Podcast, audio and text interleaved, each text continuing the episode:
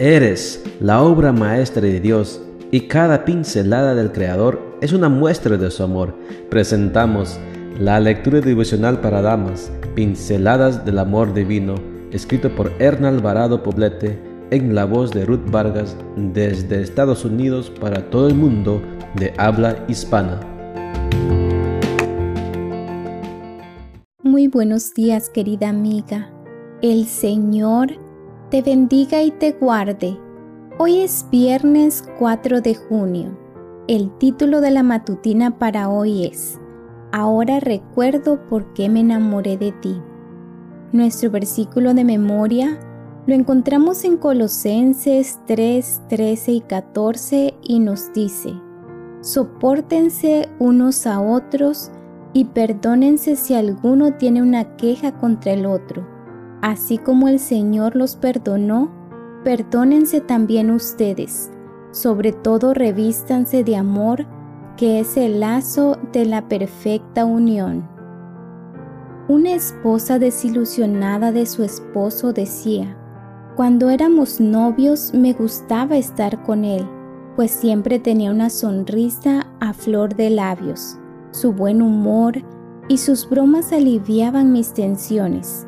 Ahora, después de cinco años de matrimonio, me doy cuenta de que no se toma nada en serio y de que vive haciendo bromas de todo, como si la vida fuera un puro chiste.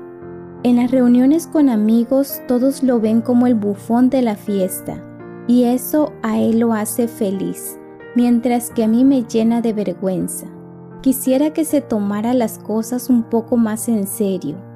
Es increíble que precisamente eso, que la enamoró cuando eran novios, sea ahora el defecto que menos tolera en él, porque la llena de vergüenza. Increíble no es tal vez la palabra adecuada, pues este es un hecho bastante frecuente en los matrimonios. La vida matrimonial tiene la cualidad de ponernos frente a lo que realmente somos. En esa convivencia entre dos personas afloran las tendencias naturales de cada uno y las vemos de manera diferente que cuando las envolvíamos en el enamoramiento del noviazgo, pero sin convivir. En la rutina de la vida cotidiana de la pareja y frente a las nuevas responsabilidades, las debilidades mutuas salen a flote y aun aquellas cosas que antes parecían encantadoras ahora se ven como un defecto. Es importante que aprendamos a vivir la realidad del matrimonio con más madurez y con la convicción de que no cometimos un error, sino que estamos creciendo. Las personas perfectas no existen. Por esa razón, Pablo aconseja, perdónense si alguno tiene una queja contra el otro. Colosenses 3:13. No es que debamos tener paciencia porque no nos queda otra alternativa, es que, inspiradas por el amor que sentimos, Debemos aprender a perdonar todo aquello que sea motivo de queja para nosotras.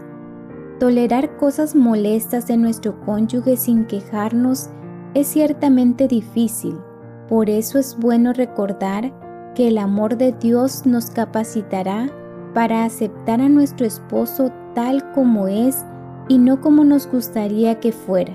Recuerda lo que te hizo enamorarte de Él y renueva el compromiso de vivir juntos hasta que la muerte te separe de su lado.